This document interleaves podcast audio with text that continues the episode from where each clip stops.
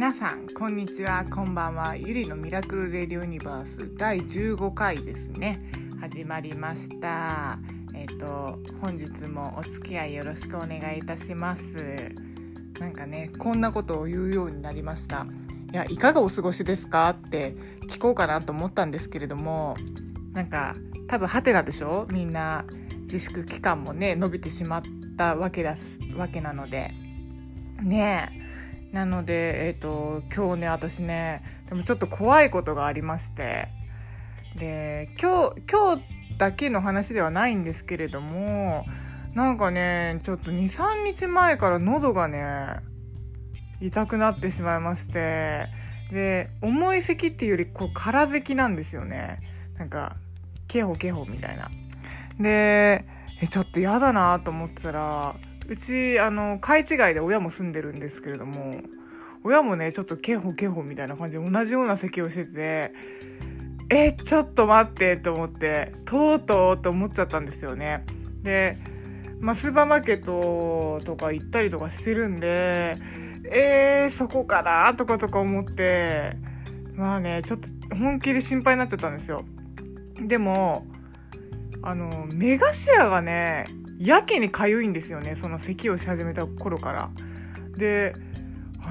結構こうテレビ見ながらとか、まあ、仕事しながらとかこう目頭をねこうぐしゅぐしゅぐしゅってこう指でねやったりとかしてて。で目もね真っ赤になっちゃって荒れてきちゃってあれ？と思って。で夜ご飯ねうち母親と食べるんですけれどもで母もねこう同じところをねこすってるんですよね。であれ？ちょっとママも？みたいな。ママもちょっと目かゆいって言って。そうなんだよね。私23日前からちょっと目がかゆくてとかとか言って。で同じタイミングだったんですよね。でなんか咳もしてるじゃんって言って。で私ね正直これコロナウイルスかなってとうとう感染しちゃったって思ったんだけどさって言って。そしたらうちのねそのまあママ母みやこって言うんですけどみやこが「これ多分黄砂だよ」ってポロって言ってちょっとほっとした部分はあったんですけれどもそうなんですよね。時期的にね黄砂がこうやってくる時期っちゃ時期なんですよね。で花粉も終わってでちょっと落ち着いた時にそういえばそうだ去年もこの時期目かゆかったわと思って。で黄砂でねちょっと喉もねやられるんですよね。だからわあちょあそうだわと思って。よかったと思ってほっとしたんですけれども。だからあの冒頭の音楽は工藤静香の「黄砂に吹かれて」をちょっとねかけさせていただいたっていう本当にあのただ本当何でもない日常の話をねちょっとさせていただきました。ちょっとラジオっぽいかなと思いまして。すいませんね。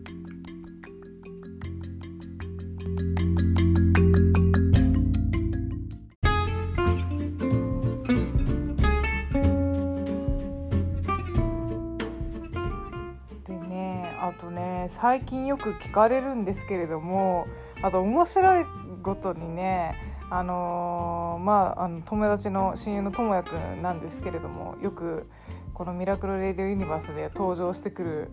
ねあのー、原宿にあるおもちゃ屋スパイラルで働いてるともやくんの話なんですけれどもともやくんがねあのー、まあこの自粛中にちょくちょく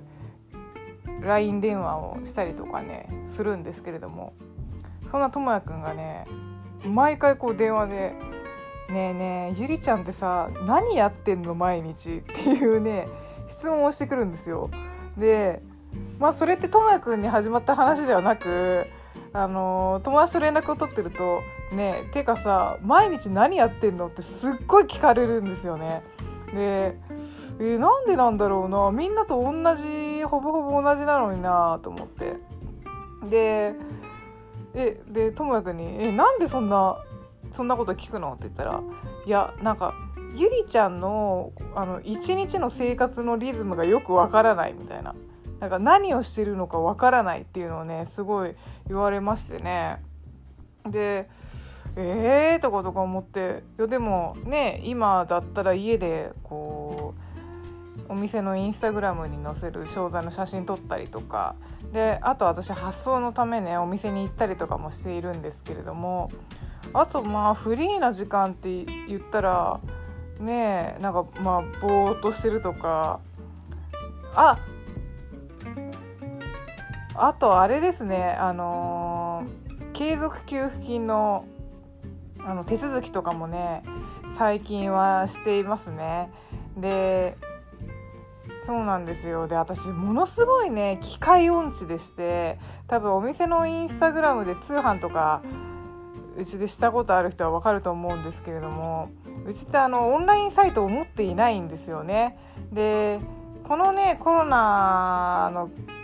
この件でねいやとうとうオンラインサイト持つかとかとか思ったんですけれどもなんかねちょっとね私のスタンスじゃないなっていう気がしてきてしまいましてねまあなんかあの直にこうお客さんとやり取りしてなんかここのディテールがこうだからっていうのとかあとダメージの話とかもねなんかそういうのとかも、まあ、DM でこう交えてしたいなと思っていて。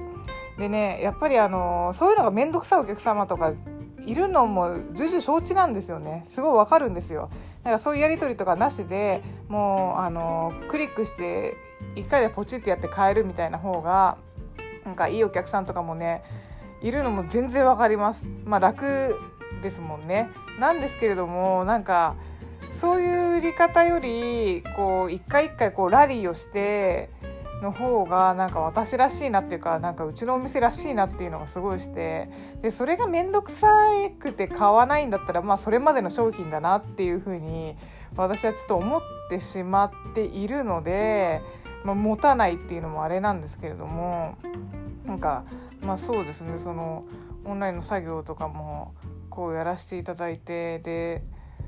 ねあの給付給付金のとかも今手続きしてやっているんですけれどもまあいかんせんねエクセルが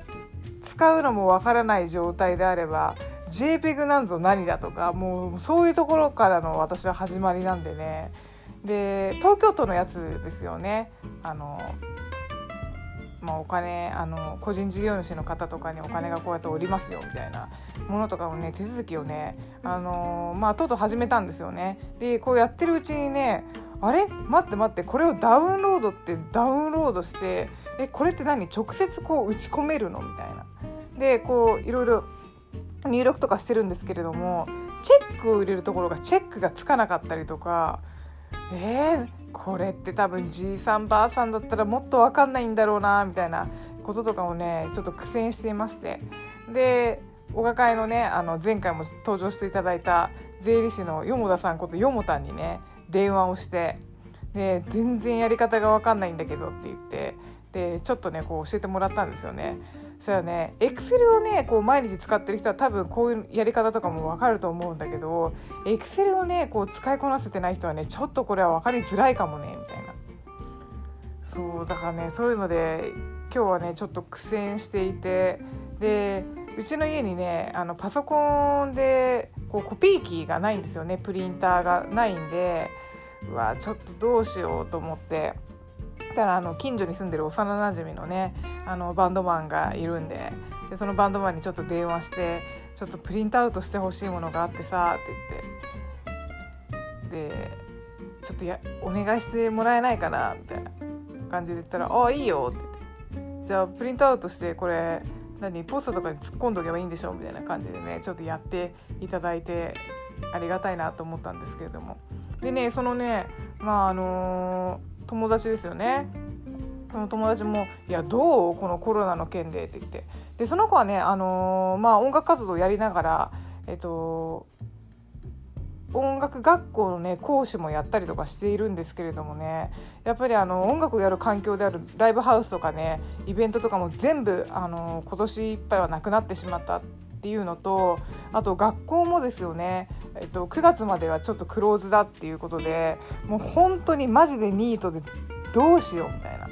で今月もこれだけしかお金が入らないしで家賃もねもちろん払えなければ生活してくるのもちょっと危ういみたいな感じで言っててまあそうだよなみたいな音楽やってる人はすごい厳しいなって思ったんですよね。ででもせめてものその救いがこの給付金東京都の給付金もそうですしあとはあれですよね全国一律で10万円をいただけるっていうねそういうお話と。であとはねあのすごい私も初めて聞いたんですけれどもね小池のゆり子ちゃんがあのアーティストにすごい力を入れようっていうことでで音楽をねなんかこう作ってなんかそういうオーディションとかに出したら10万円が、あのー、全員にこうもらえるみたいなね話を今日その友達が言っていてあすごいななんかそういうかなんかアートな活動もやっているんだなってこのコロナ中に思ったんですよね。だからそれもまたなんか新しいなって新しいなっていうのもなんか変なんですけれどもそういうあの試みがあるのは私も知らなかったんでねなんかへえなるほどなみたいな面白いなっていうのはありました。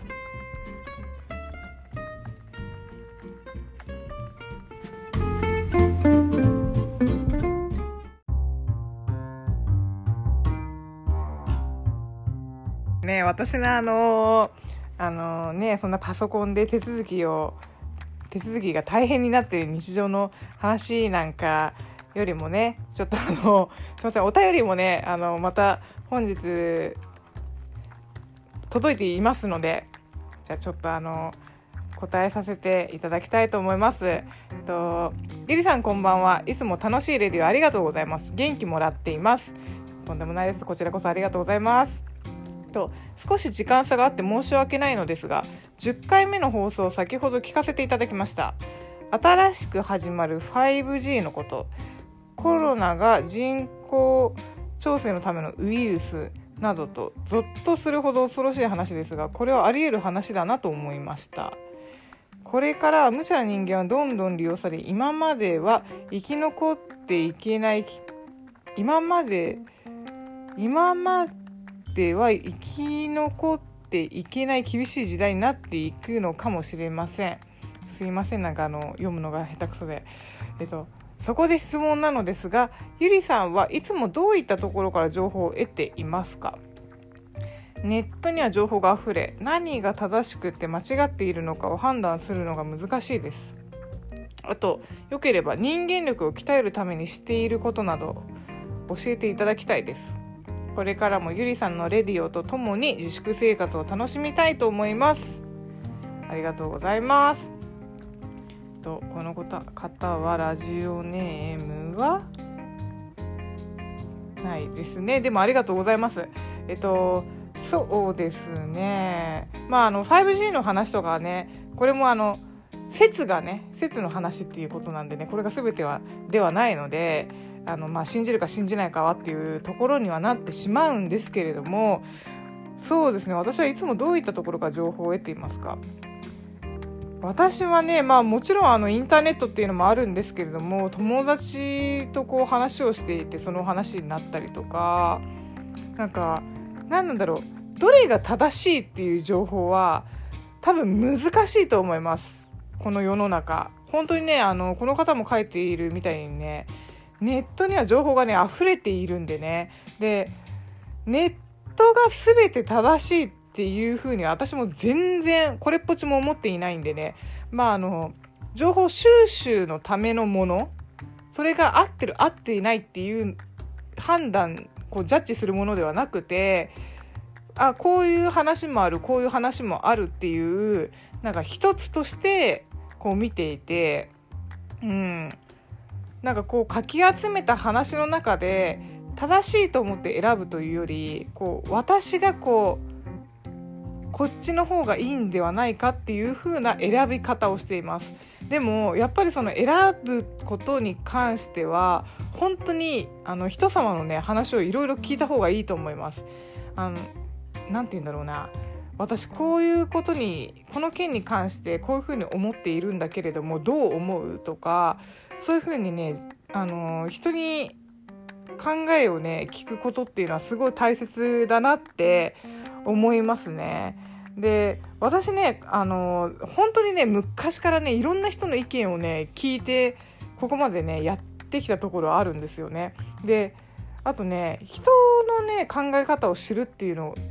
知ることとかあと人から教えてもらうことにものすごく興味があるんですよねそれは今でも。なんでねあの人と話すことが、まあ、大好きなのでそういったところからねあの情報をもらったりとかすることが多いです。でそのもらった情報と、まあ、インターネットでこう自分なりに調べてみてあなるほどねこう点と点がこういうふうに結ばるんだとかあとはまあ本をねあの取り寄せて読んだりとかしてあこういうことかとかでもそれが私の中の正解なだけであってあのー、全ての正解とかそういうのではなくてこう自分の中に自分に腑に落ちるっていうようなね、あのー、そういうような私はこの模索っていうかそういうことでものを調べたりとかはしています。あとそうですね人間力を鍛えるためにしていることなどっていうのも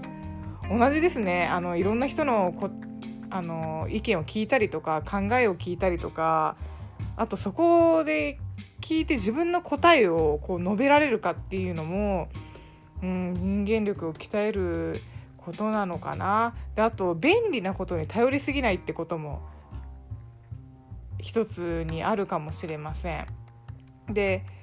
私がね人間力を鍛えるためにやったことそうですね。なんだろうな。人間力。でもねあのピンチの時に人間力ってすごい鍛えられるなと思いました。私ねあの、まあ、買い付けの話になるんですけれども買い付けに行った時にまあ言ってしまえば私も英語すごい全然喋れる方ではないんで言語が伝わらない。でその時にね携帯電話の電源が落ちた。あと電波がないところとかの時にもうこのライフラインがなくなって全然知らない土地で身を自分の身をねこうポンって放り出された時にすごい人間力って鍛えられるなって思ったんですよね。ピンチの時に自分がどうこう行動を移すかっていうことによってね鍛えられると思うんですよねだからね今この環境で人間力を鍛えろって言ってもすごい難しいと思いますあの自分が窮地にこう立たされた時にそういうものってね鍛えられるんじゃないかなって思うんですよね。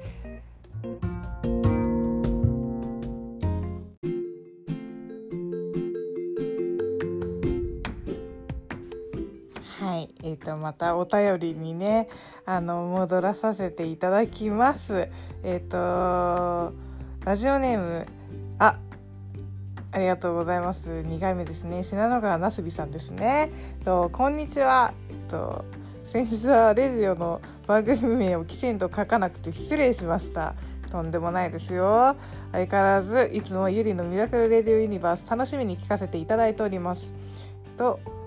先日のともやさんとのお話もめちゃんこ楽しくて声を出して笑わさせていただきました。ここ最近自宅で声を出して笑うことがすごく幸せです。ゆりさんは最近声を出して笑ったことは何でしたか？あと関係ないけどお家でお酒を飲まれてますか？私は自粛期間の最初の方誰かのインスタグラムを見て美味しそうと思い真似してマティーニとか作ってガバガバ飲んでいたら二日酔いになってしまったりバランスを取るのが難しかったです。今こうしてゆりさんのミラクルレディオユニバースを聞いて心底楽しませてもらったりがあるのでコロナのコロコロナ渦？なんだ？コロナ渦ってもの？これ何て読むんだろう？コロナ渦で一旦ぐっと増えた狩猟がとんと減りました。ありがとうございます。え私にそんなお酒をお酒を調節する力があるのかしら？えいいの？友達にもリリのミラクルレディオユニバースを教えてあげようと思います。あらありがとうございます。ラジオネーム信濃川なすびさんですね。すみません私ねちょっと読むのが下手になってしまってちょっとね今日はねなぜこんなに口が回っていないのかっていうとねえっ、ー、とすいませんあのお酒飲みながらちょっと今日はねやらせていただいてます。すいません。あのちょっとねあの今日はお酒をねいただいたのでねちょっとお酒を飲みながらレディをやったら面白いことが言えるかなと思ってねやらせていただいたんですけど全然何も面白いことが出てきてませんね。本当申し訳ないです。とそうですね。ゆりさんは最近声を出して笑ったことは何でしたかっていう質問なんですけれども私ね意外とね声出して笑ってるんですよね。だから1日1回どころかね1日何回もね結構声出して笑っているんですけれどもそれがねなんで声出しなんで声出して笑ってんのかな。あとねでもね夢を見てね笑って起きることとかもあるんですよね。だからこれなんか本当あのすいませんなんか幸せで本当申し訳ないですっていう感じなんですけれども。なんだろう。なんだろうな最近声出して笑ったこと。でもそれこそあの映画見て笑ったりとかもしますしあとね私あの日報ですよね。仕事で帳簿をつけているんですけれどもそのね帳簿にねあの日記みたいな感じでね今日どんなお客さんが来てとかあとその一日のお店のね流れのこととかを書いているんですけれどもちょっと最近時間もあったんでねその帳簿をね見返してたんですよね。お店をやり始めた時からずっとこう見返してたんですけれどもまあねなんかねとんでもないことを私はね結構その日報に書いていまして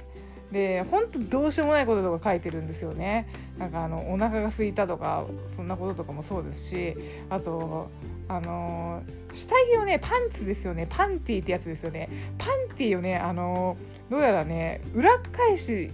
で着てね出勤したことがあったみたいでその日本によると。でパンツを裏返しにして履いてきてしまっていてこれはどこかのタイミングで表に戻すべきなのかそれともそのままやり過ごすべきなのかどうするべきなのかっていうのがねあの一日の日報に書いてあったんですよね。まあ、こんなことはどうでもいいと私はその時に来たお客さんがどういうお客さんなのかなっていうのをねこう知りたくてこうもしねあの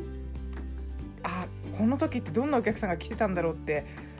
あの思い起こすためにね書いてたそういうものがねあのパンツが裏何？裏表こう逆っていうのでねこう知らされていたことにねちょっと自分でがっかりしたんですよね。なんだこの日報はと。あとね何だったっけなあのー、まあちょっとねあのとんでもないお客さんが来た時にねこう怒りを鎮めるのでねでかい文字で「ありがとうございました」っていうのがね書いてあったんですよね。でそれもムカつくお客さんが来た「ありがとうございました」って言って書いてあってね、まあ、そものすごくムカついたんだなっていうのがねこう感じられるね日報とかねそういうのもありましたね。そうだからねそういうのであの今日はね声を出して笑いましたね。自分の過去の行いですよね過去の行動とかでね笑うのが一番声を出して笑ったかな最近は。であとお酒もねあのたしなむ程度に私ね強くないんですよ。すごいあの言われるのがねこの声とこのキャラクターだからねもう家の中もねなんかもうお酒の缶とか瓶とかがねこうひっくり返ってんでしょみたいな感じでよく言われることがあるんですけれども私ねあのものすごくお酒弱いんです。だからねほろ酔い1本あのあるじゃないですか。あこれどんぐらいなんだろう。250の缶のやつとか1本で全然顔とか余裕で真っ赤になります。全然なりますね。でもそれ顔が真っ赤になってでも雰囲気が良かったりとか楽しかったらクイクイ飲めちゃいます。で私ねもっとねあの面倒くさいのが貧血を持ってるんですよね。貧血持ちなんででそれがお酒を飲んだ時酔っ払った時に貧血がねあのこうバンってなったりとかするんでそれがややこしいところで。だからあのお酒を飲むのもね家だったらまあ1缶2缶ぐらいかな飲んで。毎日はやっぱり飲まないんですけれども。そうですね。なんかえ意外だねみたいな感じで言われるんですけれども。何なんだろう。このキャラが邪魔してんのかな。意外と平凡です私の生き方毎日なんて。本当に。すいませんねなんか今日はあのゲストもいなければあの大した面白いことも言えずにあのつれつれ淡々と私の最近のね日常をちょっと話させていただいてるんですけれどもこんな感じですね。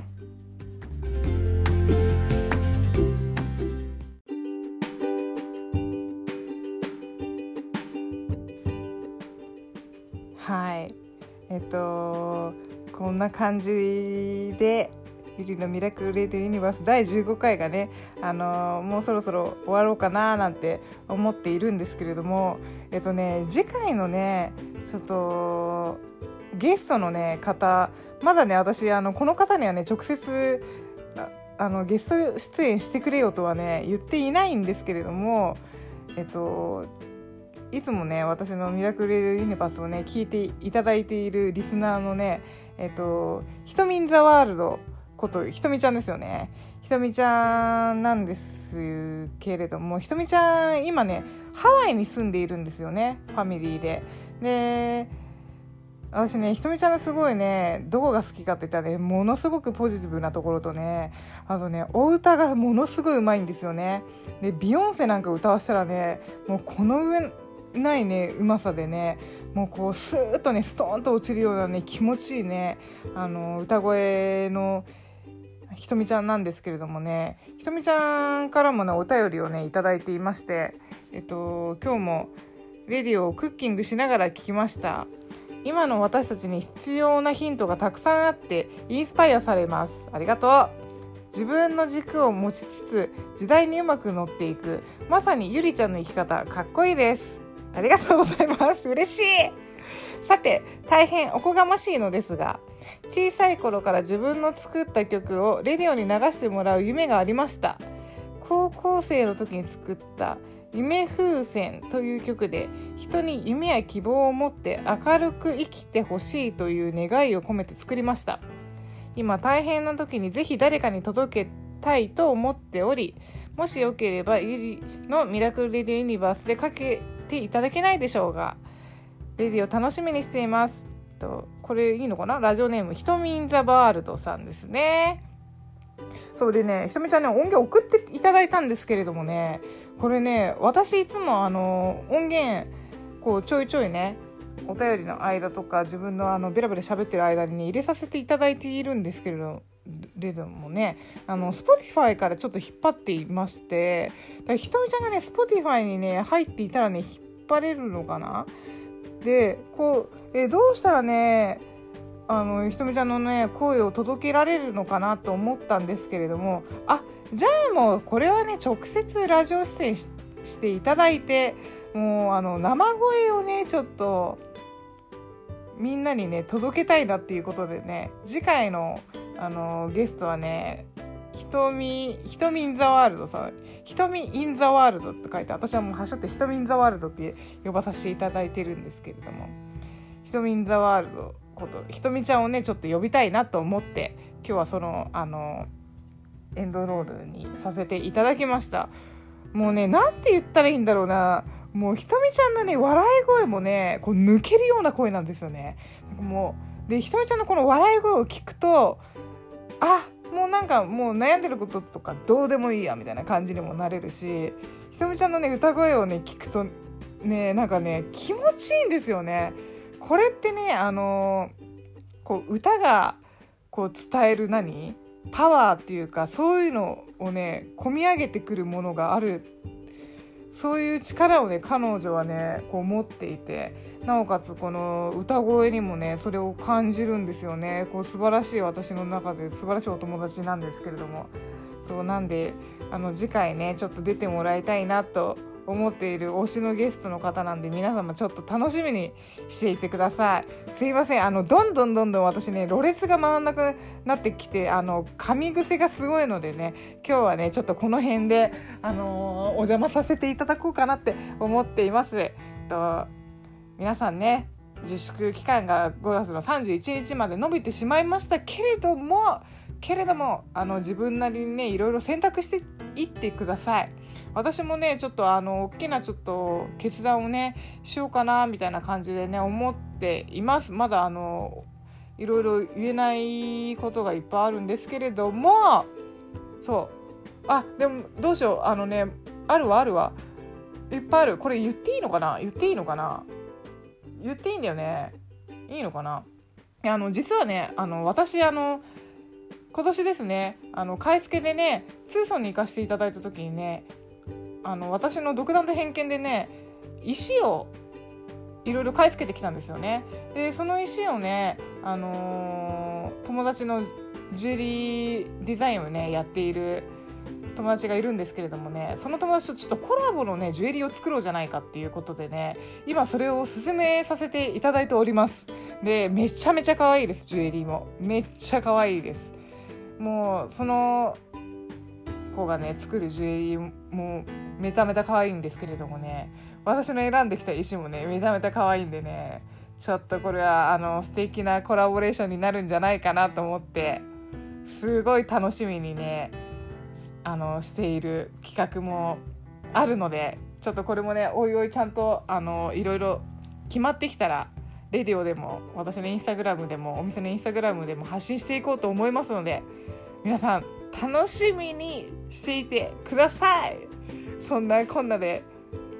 では皆様素敵な一日をお過ごしください。ましまし。ではでは。じゃあね。あばよ。